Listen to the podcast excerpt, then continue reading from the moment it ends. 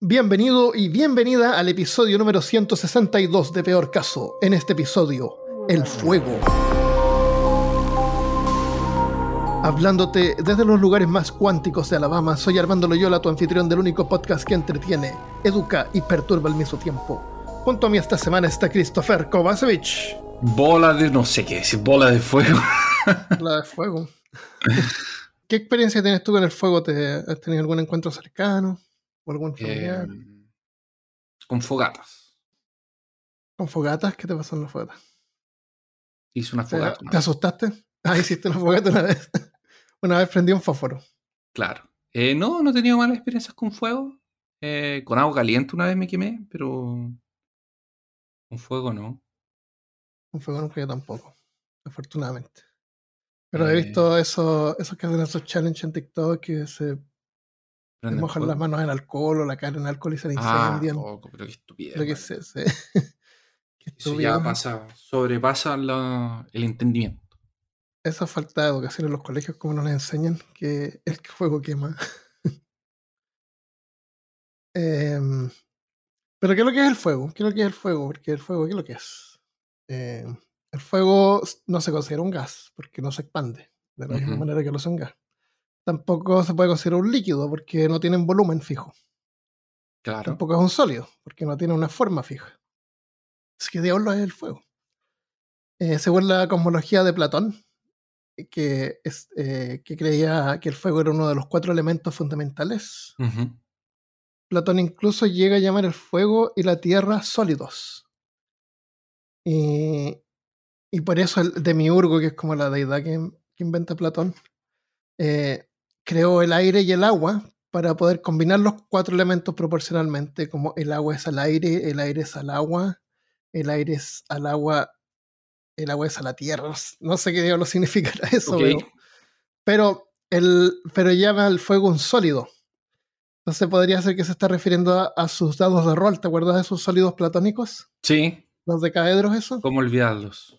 Que eran básicamente poliedros que se combinan en sí mismos indefinidamente. Calzan justo.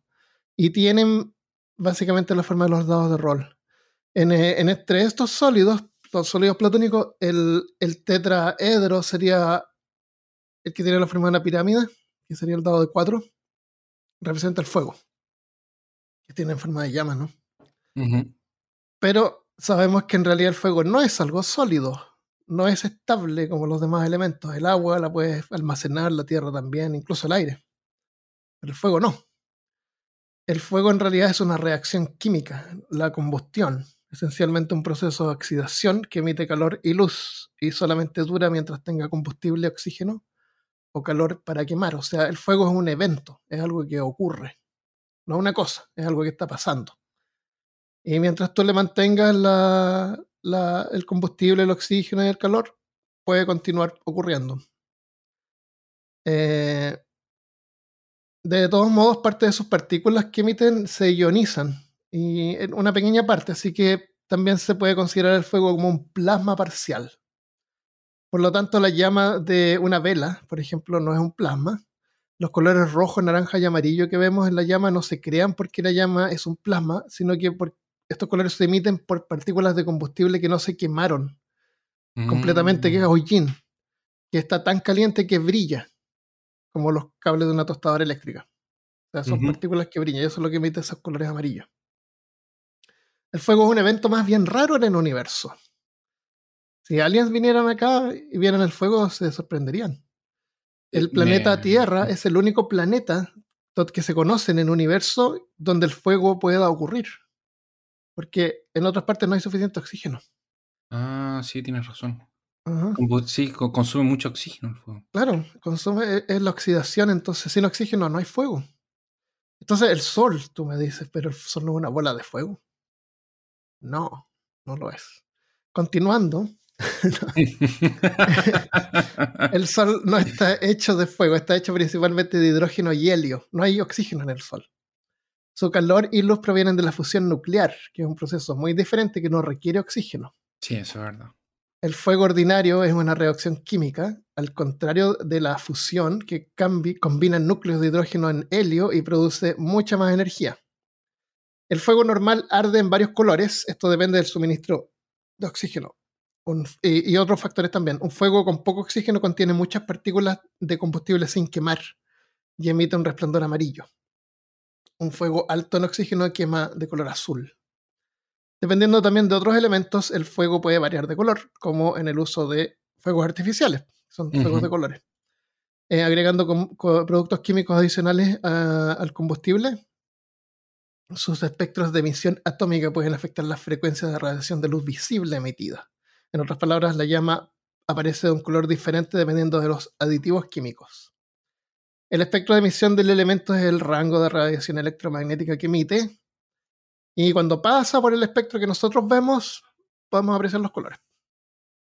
En pirotecnia, los colores se obtienen quemando diferentes compuestos. El rojo es producido por, un, por cloruro o nitrato de estoncio. El naranjo por cloruro de calcio. Amarillo verdoso, cloruro de barium. Cloruro de sodio, o sea, la sal de mesa, produce una llama naranja amarillenta. El bórax produce un fuego verde. También el sulfato de cobre y el ácido bórico. El butano arde de color azul. El cloruro de potasio arde, azul y violeta. Y el nitrometano arde blanco y amarillo. Tú ves videos de nitrometano, es súper linda la llama porque es toda blanca. Es como ver una foto en blanco y negro. Pero no, porque es blanco el fuego. Completo es blanco. Y lo ves con un fondo mm. negro, obviamente. Claramente. El gas de la cocina produce una llama azul Em, pero entonces el color de la llama es por el material que se está quemando o es por la intensidad del calor? Porque me varios factores, varios factores. Claro. la, llama de, qué estamos hablando? ¿De un fósforo o de, la cocina, por ejemplo? Del fósforo. Del fósforo. ¿Cierto? Sí.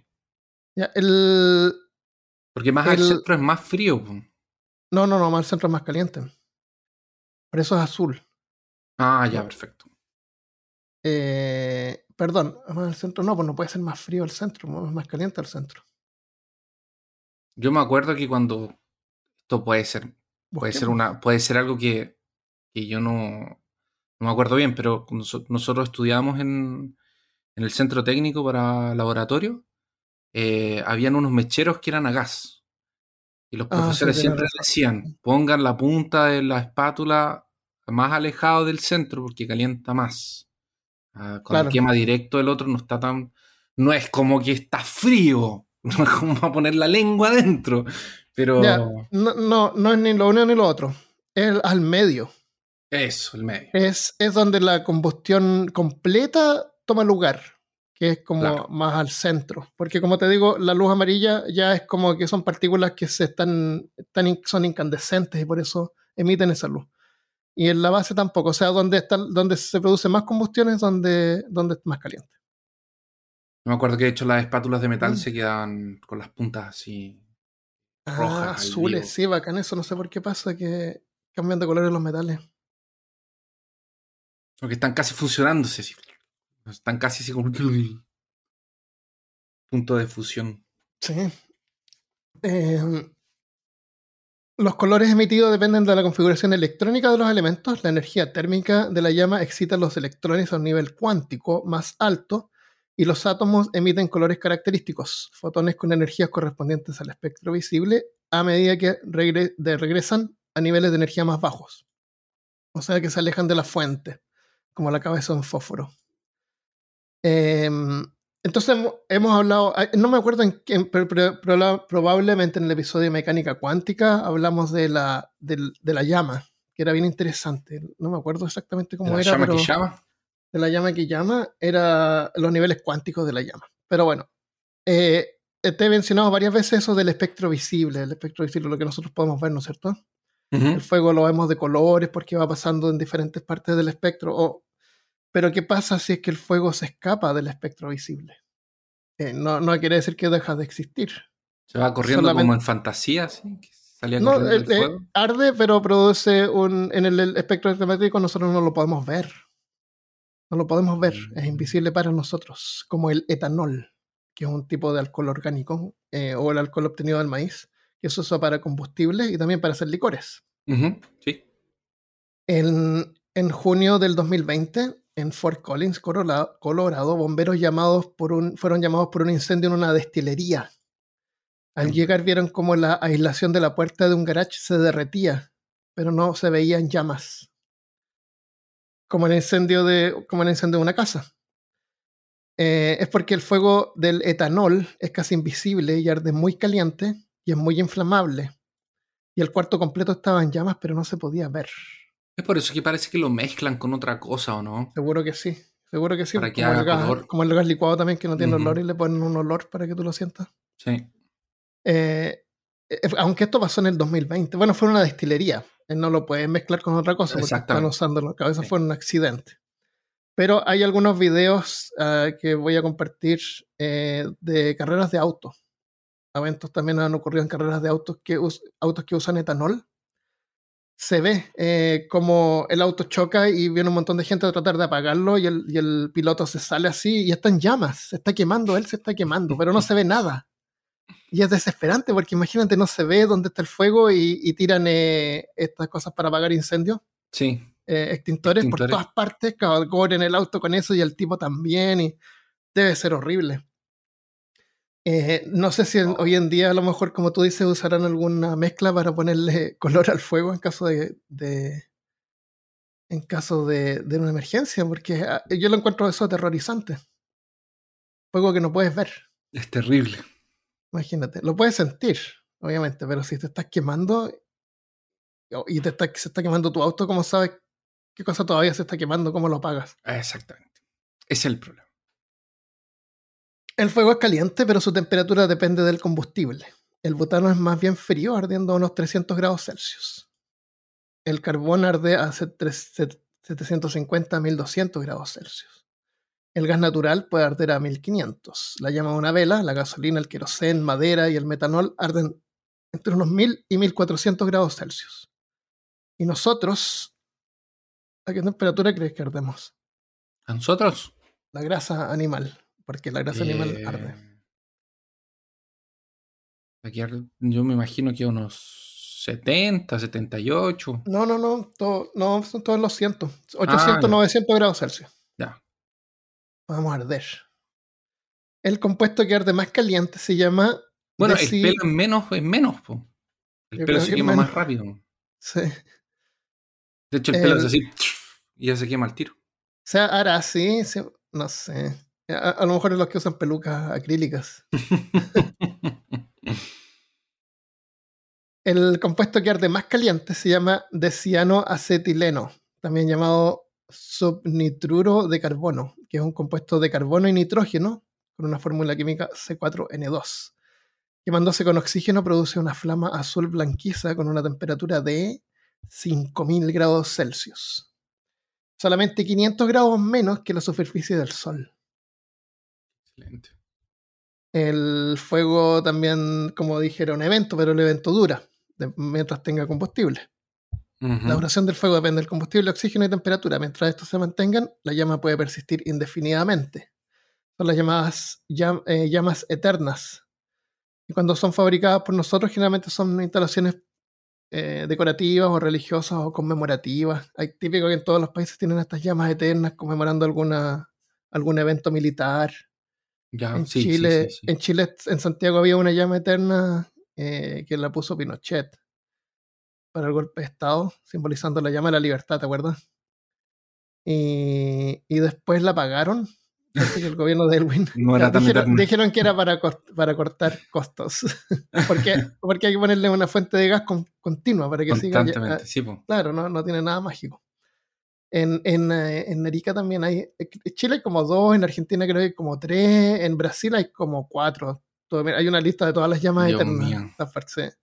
Pero son todas así, pues en la batalla de no sé qué, es cosas así. No, ¿y para qué? Como para puro gastar gas, no, no sirve de nada. Para puro gastar gas. Yo me acuerdo en Austin siempre pasaba por una, un barrio alto y había una casa que tenía dos llamas al, a la entrada y el tipo la tenía todo, todo el tiempo estaba vendiendo. Como mira la plata, el dinero que tengo yo. Horrible, gente.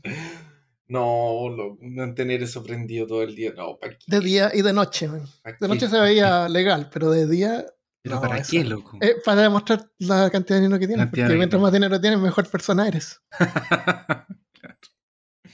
Y necesitan quemarlo, Porque literalmente está quemando billetes. Claro, exactamente. Qué horrible. En, uh, en Pensilvania hay una ciudad llamada. Mejor, mejor imprimir una en, en, resina transparente y ponerle un LED adentro. Sale más barato. Hoy sí era eso, en realidad.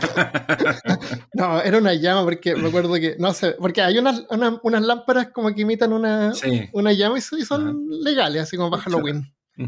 Pero no, este, este tipo me acuerdo que tenía como una cúpula de vidrio, eh, como protegerla de la lluvia, porque si está lloviendo igual tiene que tener fuego. oh, qué horrendo. En Pensilvania está, hay una ciudad llamada Centralia eh, no sé si has escuchado de esa ciudad, es súper interesante, da para un episodio completo, o, a lo mejor alguien ha visto documentales de esa ciudad. Es una ciudad, es una, una ciudad que ahora está deshabitada, obviamente porque se está quemando bajo tierra. Se, ha estado quemando por 50 años. Ah, No lo pueden apagar. Era originalmente, había minas de carbón, de carbón mineral, y, y se incendió el carbón se encendieron las minas por debajo de la tierra y no paran de, no paran de, arder por 50 años.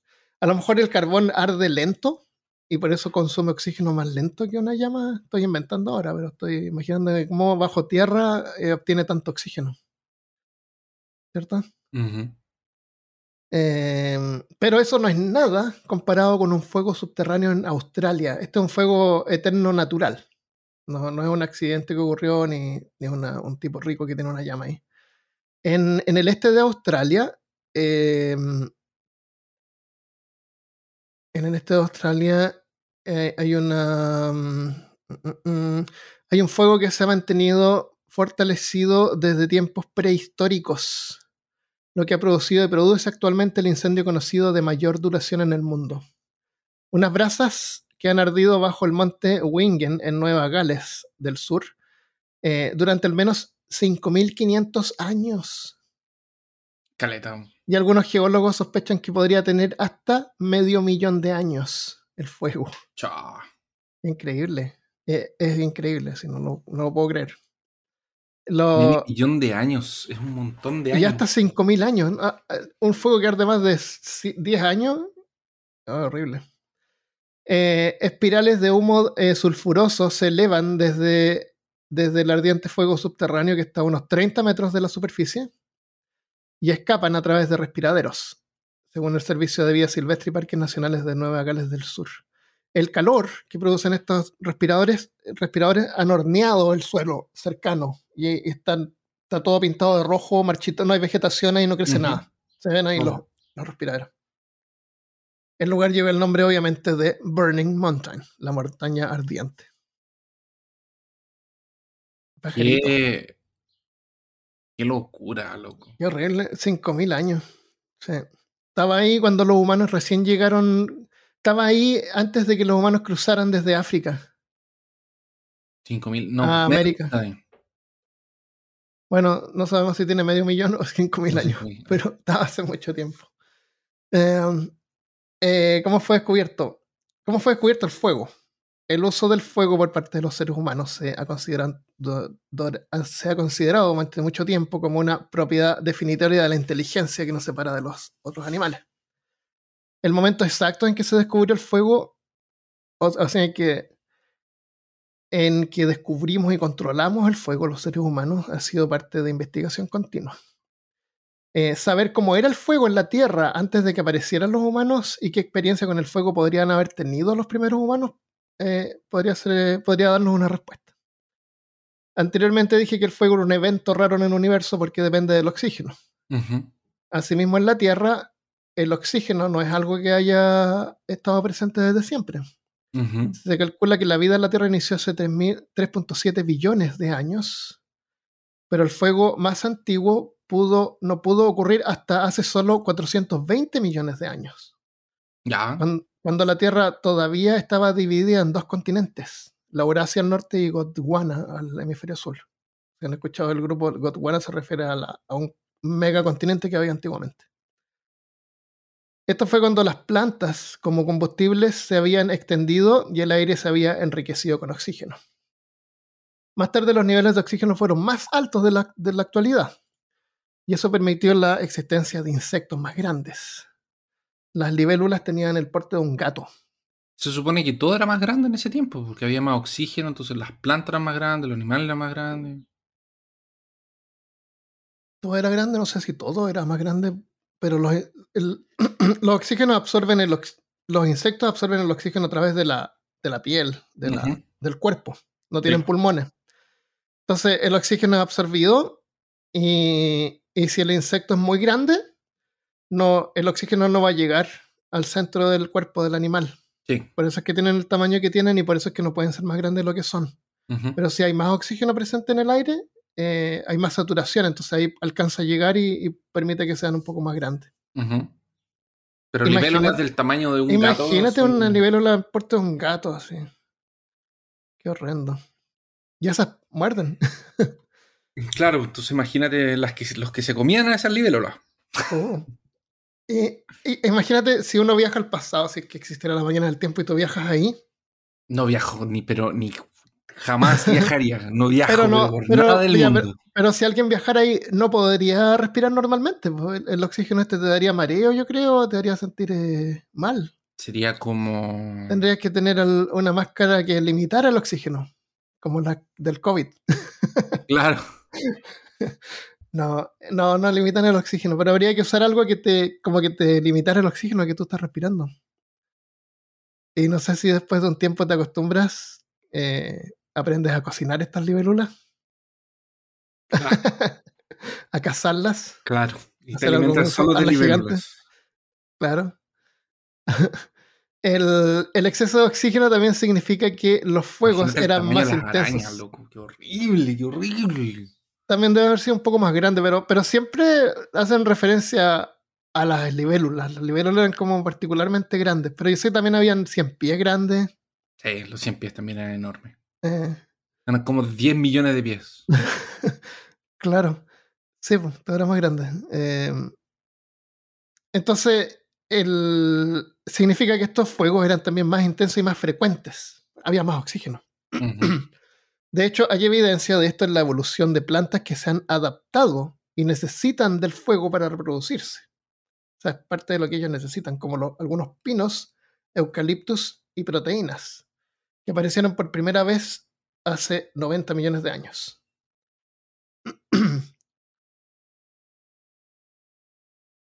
en el episodio de plantas carnívoras eh, que grabé con Cristian, hablamos sobre como algunas plantas carnívoras se están extinguiendo por falta de fuego, falta de fuegos naturales, porque los humanos como que tienden a tratar de que nada se queme. Y eso hace, en, resumen, que eh, la vegetación crezca más de lo normal. Entonces toda esta vegetación crece y estas plantas que son chiquititas, las plantas carnívoras son chiquitas, se quedan abajo y, se, y ah, tapan, la luz y se, se terminan extinguiendo. Entonces, fuegos, fuegos que ocurren en forma natural, en forma frecuente todos los años, es parte del ciclo natural de los lugares. No es malo que los humanos vayan y los traten de que nada se queme. Eh, afecta la diversidad de las plantas y de los animales. Entonces, el, problema que nosotros tenemos ahora es que tratamos de evitar el fuego a toda costa, que nada se queme, lo protegemos y de repente cuando hay un incendio, eh, e, es mayor, porque no, no, se está quemando como todo el tiempo, ¿me entiendes? Hay mucho más material ahí para quemar, ah, claro, claro, por muchos años, más ya se pasó, claro, sin quemarse. En, cambio, si es que se quema todos los años, eh, es como, el, como más, que pasó en Australia, ¿no? ¿Qué pasó en Australia? Yo me acuerdo que es un par de años. Hubo un mega fuego, sí. Ahora hay unos fuegos, ahora que estamos grabando eh, en julio del 2022, hay unos fuegos en, en, Francia, parece. en, en, en Estados Unidos todos los años hay fuego en, en, en, la costa del Pacífico. Y en Chile también hay todos los años fuegos en Viña y en Valparaíso, en la costa del Pacífico. Yo la, única, la última vez que fui a Chile fui a, Viña y Valparaíso y, vi ahí las zonas que se habían quemado con plantas nuevas y todo. Y me, me asusté un poco porque pensé que ya no habían palmas chilenas, que es una palma nativa de Chile donde sacan la miel. Sí. Eh, pero entrando un poco más adentro, vi que todavía había un montón de palmas. Pero no son tantas palmas. Así que si se queman un día, ya no va a haber más palmas ni miel. Eh, bueno, entonces fue la expansión de pastos y pastizales como las sabanas en África hace unos 7 millones de años, lo que tuvo un gran impacto no solo en el medio ambiente, sino también en los animales que vivían ahí. Según un artículo de la revista Times de junio del 2018, dice que según un modelo de computadora, sugiere que las sabanas necesitan fuego regular, o la vegetación se puede convertir en matorral o bosque. En este contexto, los primeros humanos que vivían en las sabanas a menudo habrían visto fuego en el paisaje. Y el primer descubrimiento habría implicado ver y seguir el fuego. Es posible que se estaba hablando de los seres humanos, los primeros seres humanos vieron esos fuegos. Es posible que se hayan recogido animales y plantas carbonizados o muertos que quedaron a su paso. Y que los animales que huían del fuego fueran emboscados o matados. O sea, los seres humanos veían este fuego y veían una oportunidad para encontrar eh, animales cocinados. Claro. Podían comer. O animales que sabían que podían eh, usar el fuego como para ayudarlos a cazar. Eh, es probable que la primera etapa, en la primera etapa de la interacción humana con el fuego, que tal vez pudo ocurrir hace unos 1,5 millones de años en África, haya sido de este tipo, oportunista. Y es posible que los primeros seres humanos, al principio, solamente hayan conservado el fuego. O encontraron un fuego, lo mantenían, agregándole combustible como estiércol que se quema lento. Eh, un fuego habría sido útil para iluminarse en la noche, eh, dar calor en la noche, y también para ahuyentar a los animales depredadores. Y el humo podría haber sido eficaz también para mantener a los insectos alejados. Entonces, a lo mejor les interesaba mantener un fuego perpetuo ahí permanentemente. Esta habilidad de estirar el fuego fue una hazaña novedosa, solamente desarrollada por los humanos. Hay evidencia de uso de fuego en cuevas de, Israel que datan de 400.000 años. La siguiente etapa en el dominio del fuego habría sido obtener la capacidad de iniciar un incendio. Esto habría permitido el uso más regular y controlado, permitiendo el desarrollo de la cocina y ampliando nuestra dieta. El primatólogo británico Richard Ragman, Branham, la cocina puede haber jugado un papel en la expansión de nuestro cerebro. La fogata probablemente habría formado un foco social, ayudando al desarrollo del lenguaje. El uso de pedernales podría iniciar fuego. Eh, el uso de pedernales para iniciar fuego pudo haber ocurrido hace 400.000 años, pero la evidencia concreta solo proviene de hace 40.000 años. fue gracias al fuego también que nosotros aprendimos a hablar y comunicarnos y estar unidos. La tercera etapa, en la que los humanos comenzaron a usar y controlar el fuego de manera regular y generalizada, pudo haber comenzado hace solo 7.000 años. 7.000 años, o sea, ya cuando ya tú vas, cazas un conejo y prendes un fuego y, no es el, Claro, y no es la gran cosa. No nomás. Ahora, los seres humanos vemos que hace 7.000 años que ya pueden ir y usar el fuego en forma regular, pero ¿puedes tú o yo Ah, yo tengo un. Sin encendedor, obviamente. claro, no, no creo. Yo creo que nosotros nos morimos de hambre. Sí, sí, todo el rato. Pero he visto videos y cosas que hacen una siesta típica, así que juntan una ramita y le ponen un arco y después le ponen un palito y tienen que, moverlo con la mano y frotarlo hasta que sale una chispa y hasta que se calienta tanto que empieza a arder el, como el moho, algo así bien fino. Sí y lo soplan así con cuidado. y después van poniendo cosas más grandes hasta que se empieza como a hacer más grande. Exacto. Pero eh, eh, se demora como una hora en hacer un fuego. Sería interesante ver si podemos ser capaces de hacer un fuego. Como súper básico. O sea, ¿cómo te puedes llamar ah, ser humano? El, el, que, el, el que yo conozco es este que es con un arco y una cuerda. Mm. se enrolla en medio, se pone abajo lo seco y arriba se pone una otra piedra para que no te perfore la mano, obviamente. Claro, claro. Y lo hace girar. Y lo, mueve, claro, eso es súper eficiente. Mucho mejor que la mano, porque la mano cada vez que giras de dirección, para. Y ahí se enfría. Entonces, el fuego al principio lo pudieron usar para limpieza de tierra, en agricultura o para la guerra, como vimos en un episodio ¿Qué episodio hablamos del fuego griego?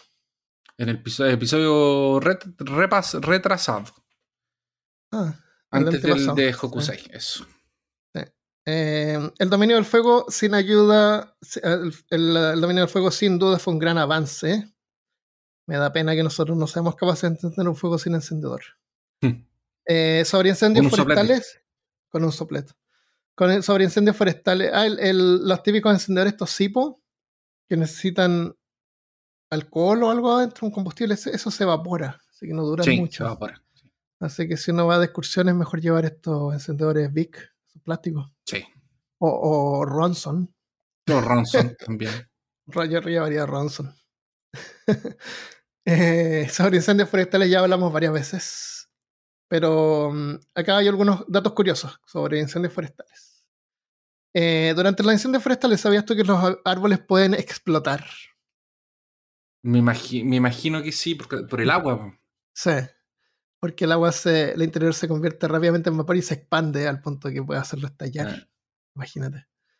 O sea, si tú estás en estos lugares donde hay incendios forestales, a lo mejor de repente escuchas explosiones por aquí y allá de árboles.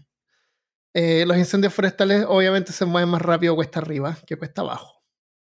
Mientras más empinada sea la pendiente, más rápido viaja el fuego, porque alcanza a quemar lo que está más arriba. Es obvio. Una vez que comienza un incendio forestal, puede propagarse a una velocidad de hasta 25 kilómetros por hora, consumiendo todo a su paso. 25 kilómetros por hora, Christopher. O sea, nosotros corriendo apenas podríamos escapar de un fuego. Armando. Creo, yo no. a lo mejor... ya partiste mal. ¿Ah, sí? ¿A cuánto corramos? No, partiste por exactamente. Por correr. ah, sí, no. Estamos muertos.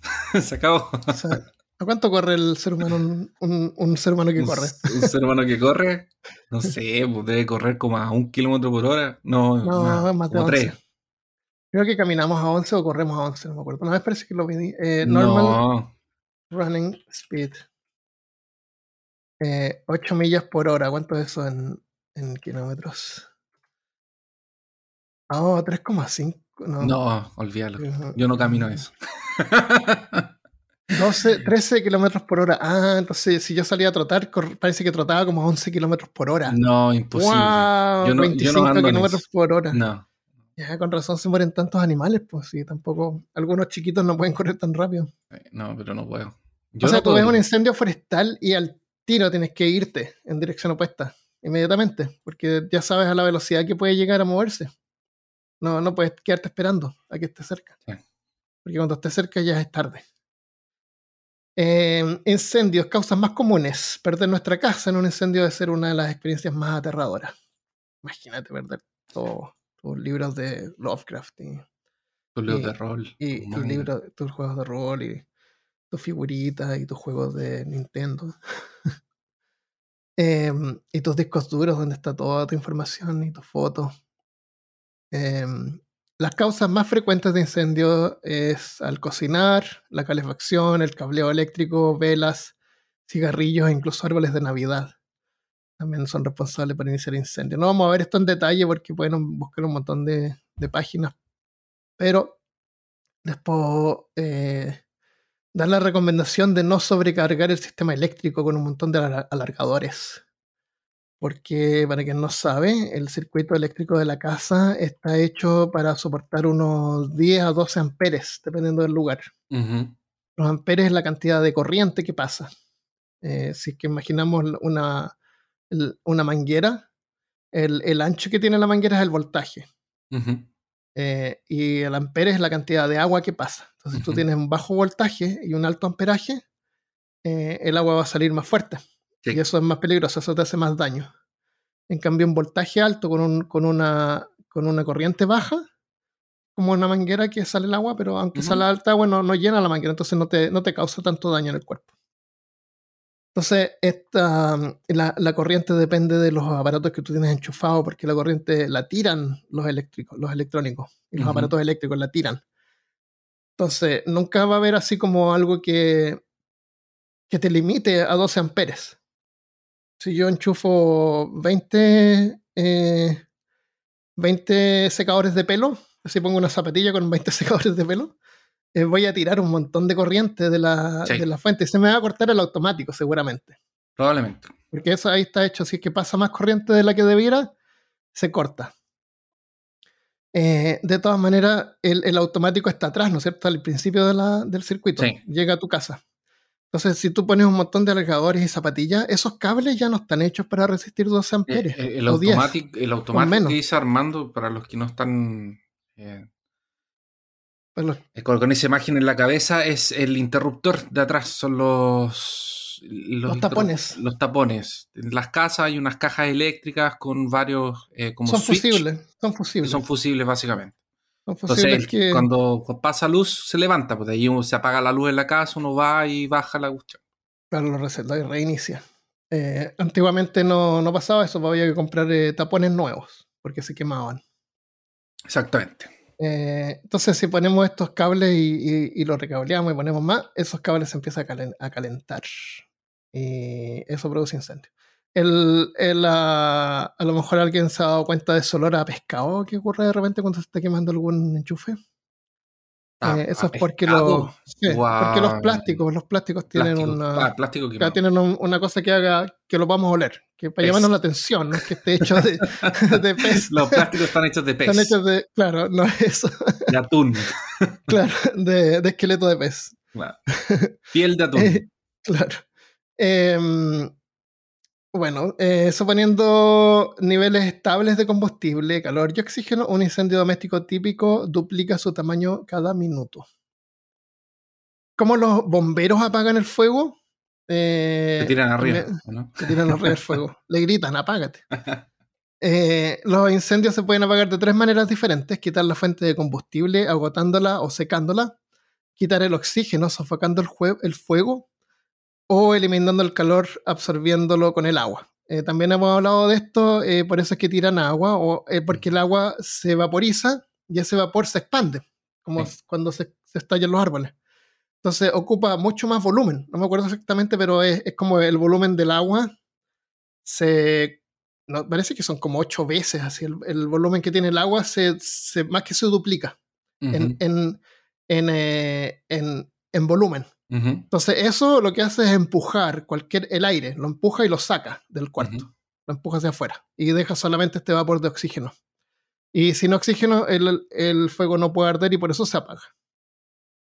Hay, hay, un, eh, hay un, jueguito en, en, en, el Nintendo Switch ahora, pero bueno, en el, en el Nintendo Switch Online tienes derecho a jugar algunas cositas de Super Nintendo de Nintendo y ah, hay un juego de que eres un eres un bombero y tienes que ir a apagar el, un incendio al, a un edificio y te dan así como extintor para químicos, extintor para fuego ah. eléctrico.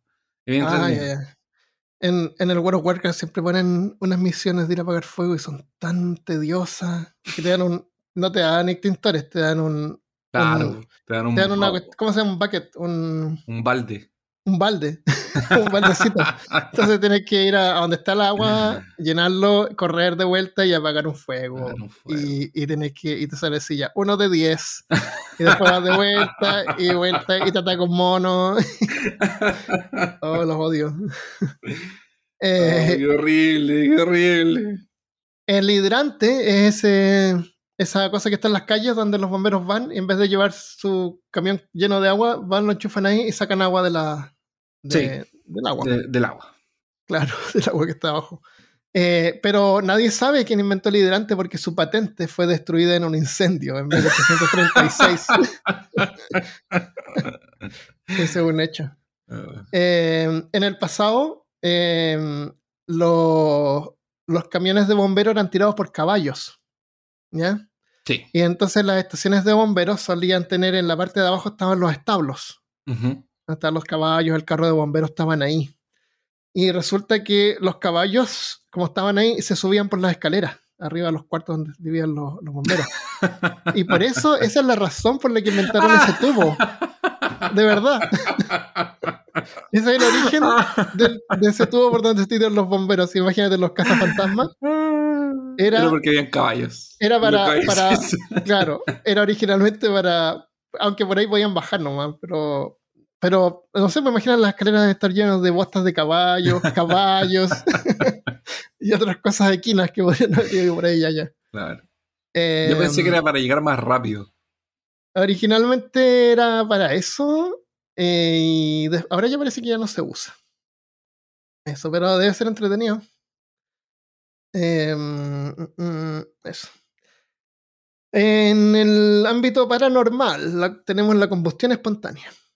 La combustión espontánea es real. Algunas fuentes de combustible pueden generar su propio calor, por ejemplo, al pudrirse. Los montones de heno, los montones de compost e incluso las pilas de periódicos y revistas viejos pueden estallar en llamas. E incluso el pasto recién cortado. tú no puedes cortar pasto, juntar ese pasto húmedo nuevo y ponerlo en una bolsa cerrada porque genera calor y se incendia. Ya. Súper peligroso eso. Eh, la combustión humana espontánea ocurre cuando la combustión de un cuerpo humano, vivo o recientemente fallecido, ocurre sin una fuente externa aparente de ignición. Las investigaciones científicas han intentado analizar los casos informados de combustión humana espontánea y han resultado en hipótesis sobre las posibles causas y mecanismos, incluidos el comportamiento y los hábitos de las víctimas, el consumo de alcohol y la proximidad a posibles fuentes de ignición, así como el comportamiento de los incendios eh, que consumen grasas derretidas. Típico que se decía ah, que el tipo tomaba tanto alcohol que como que se incendió. Pero eso no, no, Yo me acuerdo haber leído algo, escuchado algo de esa cuestión, de, pero no, no, es tan, no es tan simple que alguien se prenda fuego, como que necesita mucha energía y mucho calor para que prenda. Se han propuesto explicaciones.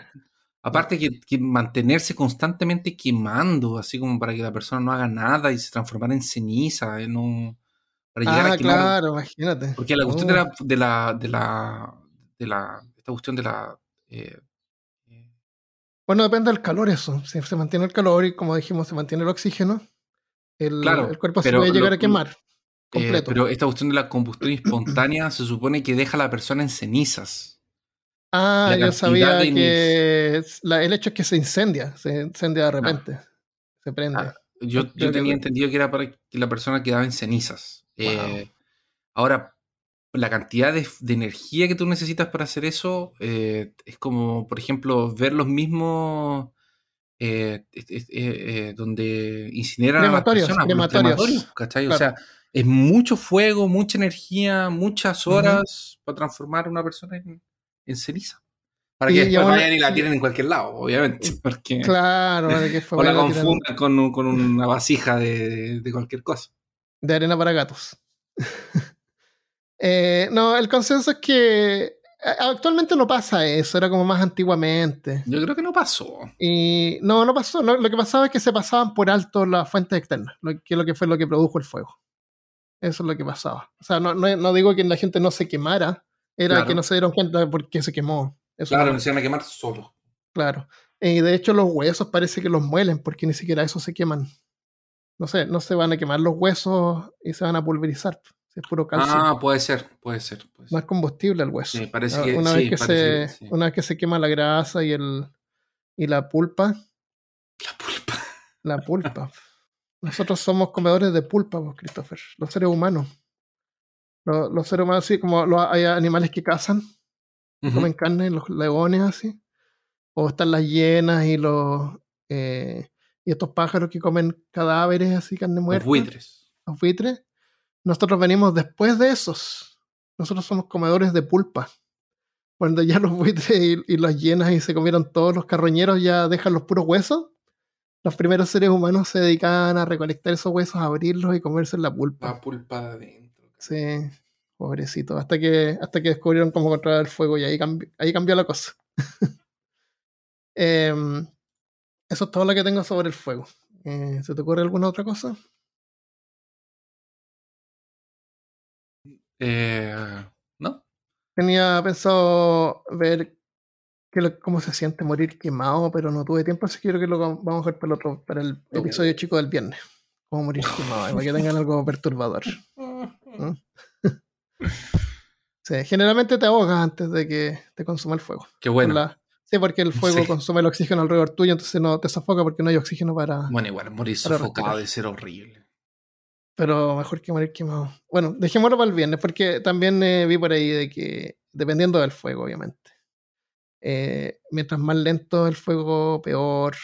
Más lenta es la muerte. Claro, la, la, la, las hogueras era horrible. Claro, una que era chica. Eh, un fuego que estaba abajo Eh, ahí te sofoca, porque el, humo, ya no hay oxígeno, entonces el humo como que te ahoga, te ahoga universo antes. Te desmayas y después te sofocas. Sí. Lo bueno es que a veces los, los, nervios se queman y ahí ya no sientes dolor. Pero sigue avanzando más arriba, así que ahí sigue sintiendo dolor. Muy positivo. Sí. Me encanta eso. Ya, eso, eh, fuegos. Eh, déjame leer un mensaje que nos enviaron. Ah, ah, ah, lo tengo guardado acá. Mm, mm.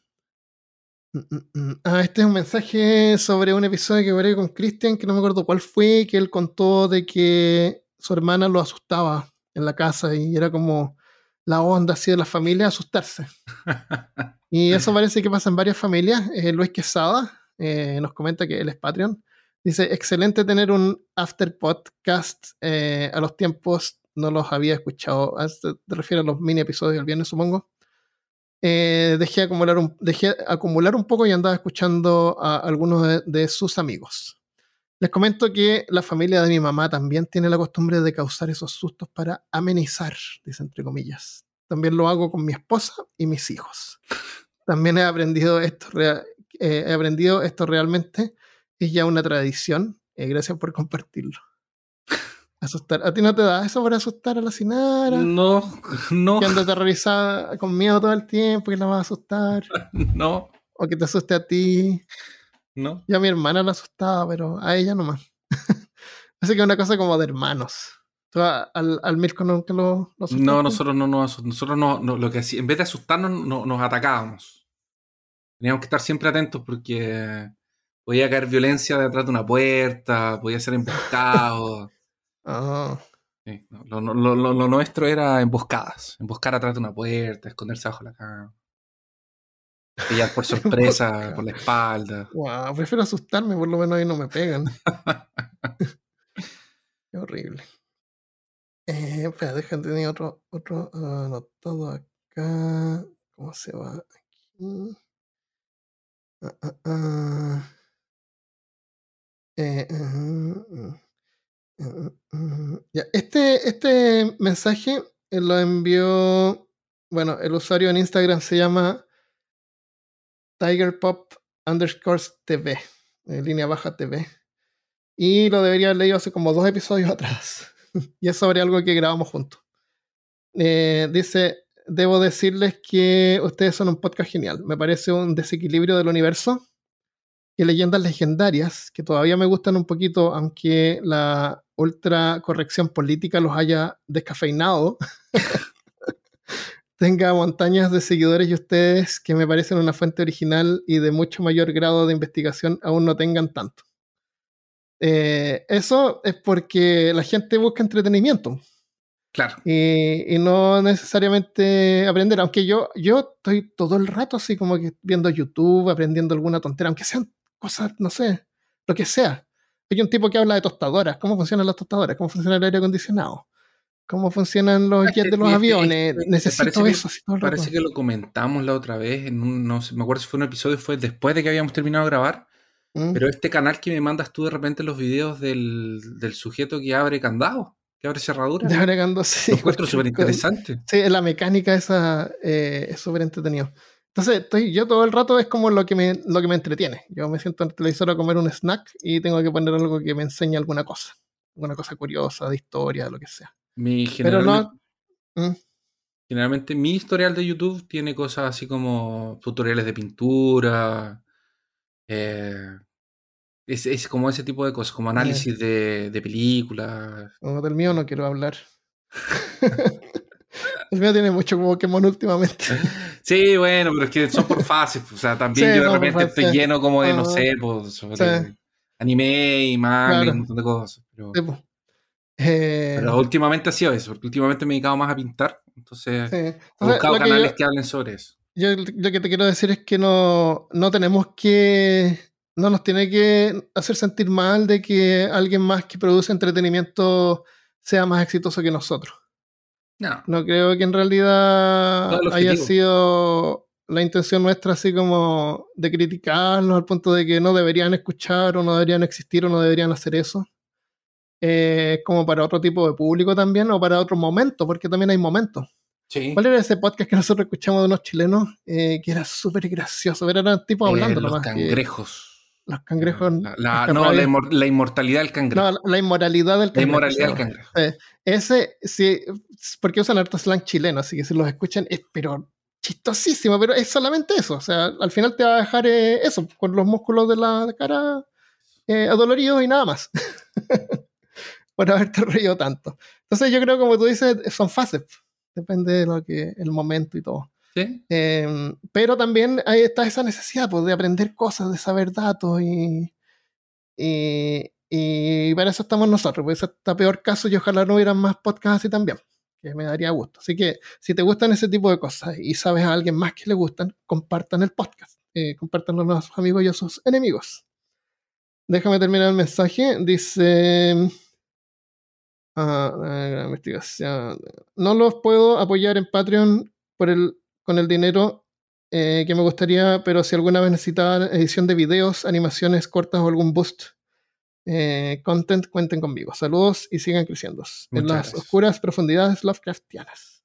Muchas, muchas, gracias. Así que sí, eso, sí, aprecio harto así si alguien nos apoya en Patreon, pero si no, la mejor ayuda que nos pueden hacer y la mejor ayuda también para sus compatriotas y y hermanos latinoamericanos es compartir el podcast. Porque el otro día vi una foto que pusieron en el grupo de Facebook. No sé si la viste, que salía así como una escala. abajo estaba como mitos, leyendas, y arriba estaba ciencia. Y decía la, Latinoamérica está abajo, así como que nos falta mucho para aprender y entender. Así que es bueno aprender. Yo tengo, yo tengo una crítica sobre eso, pero no sé si acabe el punto de. Sí, pues, No, no creo que haya que mirar en menos la religión y, la, y los mitos. Son bases y. No, no creo que estemos ahí tampoco. Tan bajo. es un pues, chiste. Sí. no, sí, yo entiendo el chiste. Pero creo, mm. que, creo que hay gente que se lo puede tomar muy en serio. Y realmente creo que la religión hizo parte importante y hace parte importante de la cultura, así como los mitos y todo, ¿cachai? O sea, es parte de la construcción. Es que el, problema está en los fanáticos que hacen, que dejan esto y lo hacen ver mal y, después la gente así como que es saber las la, la religiones, matar gente, eh, oprimir, eh, no, no, aceptan otras opiniones, pero sabemos, podríamos hacer un episodio sobre lo bueno que ha hecho la religión, porque ha hecho cosas malas. No, no hay duda de eso, pero también ha hecho cosas buenas. Pero que, varios, varios avances científicos están hechos gracias, a, gracias al apoyo, al aporte de la, de la religión de la, del cristianismo. Y, y, de hecho, la religión es, una, es, es, un momento importante de la raza humana que hace que se transforme en otra cosa también. O sea, eh, tiene es parte de la construcción de la sociedad. O sea, por mucho que haya. Yo no, no estoy diciendo. Ahí, ahí, no concuerdo 100%, porque yo creo que es la filosofía de la religión lo que es la parte importante. pero no la creencia así de creer en un ser superior o mágico. Sí, e, es, eso es lo que yo quiero decir. Es, es, la filosofía sobre. pero aún. O sea, sí, es la filosofía de, con, con toda seguridad, y el. Y eso, pues, sí, no, eso es lo que me refería. A, como, a como estructura de pensamiento, no como. Claro, claro. y eso es. Como estructura de control o algo así. Exacto. Claro, y eso lo podemos, eso lo podemos aprovechar de la religión cristiana y de varias religiones. Yo tengo un libro de. Ahora que traje mis cosas de otra bodega que tenía más libros, tengo mi libro que se llama Budismo sin. Budismo sin. Eh, es como budismo, pero sin las creencias mágicas. Solamente el budismo. Solamente el budismo. Es como una parte destilada del budismo, pero sin nada, sin ningún elemento mágico en él. Es como la filosofía nomás de eso, que te puede ayudar a enriquecer. Ya, pues, interesante. ¿Lo dejamos acá? Lo dejamos acá. Cuidado con el fuego, no se quemen. Si alguien tiene experiencia con el fuego, cuéntanos. El fuego no es para jugar, sí. Aunque es divertido jugar con él. Somos humanos, eh, es lo que hacemos. ¿Jugar con fuego? Dominar el fuego. Ah, pensé que era jugar con fuego. Parece un nombre de músico de novela. Yo te desafío a ti, Christopher, que tú hagas un video prendiendo un fuego en un bosque. Ah, ya. Sin encendedor. ¿Cuánto te demoras en encender un fuego? Está bien. Mm, con una horquita ahí. ya, ¿lo dejamos hasta acá? Lo dejamos hasta acá. O hablamos, o podemos hablar cuatro minutos más y el episodio tiene una hora. Déjame contarte. Te cuento mi luz de ayer. Ayer vi una consola Nintendo 3DS, no Excel, la, original, más como 11 juegos por 110 dólares. Y las fotos estaban los juegos, los juegos adentro como unas. No se veían qué juegos eran. Ya. Entonces, como esos, esos deals así como que, uy, puede ser cualquier cosa buena. Buenos ahí. Claro, así que le ofrecí 100 dólares, porque igual la consola más 11 juegos, juegos y dije, aunque los venda por 5 o 10 dólares, igual le saco más. Y la consola venía con la caja. Y, y, al final me dijo que ya alguien había ofrecido, así que no. Pero dije, me dijo que si, que si la persona esa no, no la contactaba de vuelta me iba, me iba a avisar. Y me avisó. Así que al final me junté con la persona, llegué a la hora en que quedábamos y, y, le decía a la Michelle, pues si, si la consola está rota o la tapa está rota, le tengo que ofrecer menos. Y tenía un billete de 100. Y es un problema porque si tú quieres negociar, tienes que tener el catch, así como listo, pues, en 20 o en 10. Eh, no le puedes pedir un, un vuelto, Claro. claro. Eh, al final juntamos 60 dólares que tenía ella, así, por ahí. 60 dólares en billete. Dije, ya, si la tapa está suelta o algo, igual está bien por los juegos, a lo mejor le puedo ofrecer 60. Ya. Ya llegó la persona, eh, no, eh, me contactó y yo estaba en el lugar equivocado. Era, era un oh. supermercado que me dijo en una parte y era, era un poco más allá. Entonces, pero me dijo ya que la esperara ahí nomás y ella iba a venir. Y yo le dije a la Michelle, ya, esto es una desventaja, porque esta cuestión es como un banco. Tú depositas y sacas. Entonces, si ibas perdiendo tu, es tu cuenta de, de poder de negociación, ¿me entiendes? el hecho de que yo haya estado en el lugar equivocado y ella haya tenido que ir a mí, ya como que me pone en ah, desventaja, ¿me entiendes? Sí, sí, En, lo contrario sería al revés, como que la persona llega tarde. Tú llegas temprano a la hora y la persona se atrasa. Ya te, da a ti más poder de negociación, ¿me entiendes? Ajá. Entonces dije, ya aquí quedó porque no. Estamos en un lugar equivocado, la persona ya tiene que manejar a 20 minutos extra y qué sé yo, ya no puedo negociar con el mismo poder que hubiera tenido de otra manera.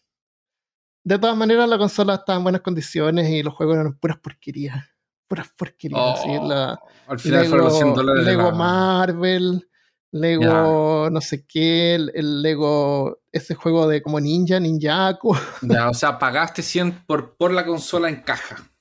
Bueno, si la vendo con, los con 11 juegos, claro que le puedo sacar. No, yo creo que lo puedo sacar más. A la consola, no, la consola esa se puede vender por unos 150. Ahora la consola está súper linda. Y venía con caja, con la caja original, con todos los manuales y todo. Eh, está como para quedársela. Y, la, y está en peque, no, no tiene ningún problema. Lo único que le faltaba era el stylus, pero. ¿Qué es el stylus? El, el lapicito ese, porque ah, la, ya, 3D pero, tiene.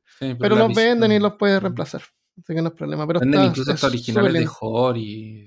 Claro, hay unos también que, que, se estiran, porque son como muy cortitos. Tú los sacas y los puedes estirar telescópicos. Y van así como 5 dólares, así que. Venía con cargador, cargador del auto. Ah, estaba súper. ¿Sí? Y la caja original. Así que no sé si esa quedármela o no, porque tengo una 2DS que compré, esa 2DS plana, que no se dobla. Sí. Esa está como media, media mala, porque no, la pantalla está media malita y, la, ya hay unas gomas que se están poniendo como medias pegajosas. Ya. Cuando están como viejas, usan materiales malos. Y yo he visto en tiendas donde venden esas usadas, he visto así por como por 30 dólares, están corroídas y el plástico está roto, como que se echa a perder. Y, y la pantalla, cambiarla cuesta muy, vale como 25 dólares, no vale la pena. Eh, me gustaría tener una de esas, sí, esas planas con, con, alguna carcasa transparente, se vería tan linda. Sí, son las XL, parece, no? La, la 2S, 2, 3DS. la 2DS. La, la, 2DS plana, es, plana esta.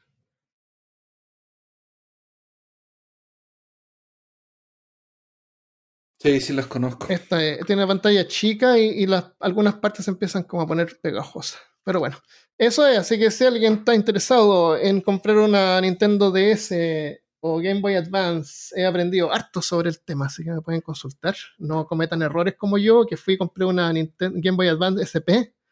Hay dos modelos, el 001 viene con una pantalla muy mala y la, el 101 viene con una pantalla súper buena, súper brillante, la otra súper opaca, no, no se ve. No se ve en el día, no, eh, hay que cambiar esa pantalla. Entonces, por esa no se puede pagar más de unos 60, 70 dólares. Pero la 101 con pantalla mejor se puede vender y compré por unos 150 dólares por ahí. Opa. Ya, pues, llegamos a, una hora, un minuto. Mira. Muy bien. En el relleno, qué bien. Así se hace. Así, rellenando podcast. Un abrazo a todos. Un abrazo Nos vemos la próxima vez.